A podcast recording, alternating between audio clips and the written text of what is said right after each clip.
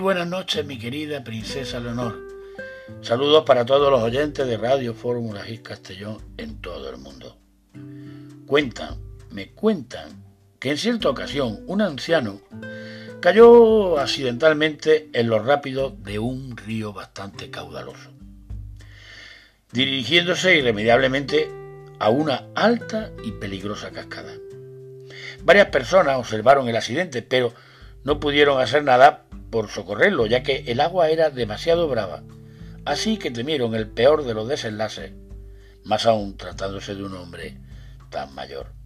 Sin embargo, de repente, de forma milagrosa y para sorpresa de todos, el anciano apareció vivo e ileso abajo, en el fondo de la cascada. Al conseguir salir del río, la gente asombrada se acercó a él y le preguntó Buen hombre, menuda proeza. ¿Cómo te has hecho para salir vivo de ahí? ¿Que cómo lo he hecho?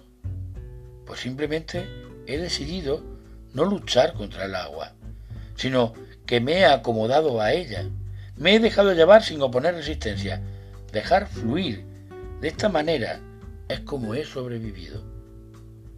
Como ocurre en esta historia, mi querida princesa Leonor, en ocasiones no depende de nosotros lo que nos tiene que deparado el destino, pero sí la forma en la que lo afrontamos. Por eso es importante adaptarse a las circunstancias y no intentar nadar a contracorriente. Muy buenas noches, mi princesa Leonor. Felices sueños y sigue sonriendo.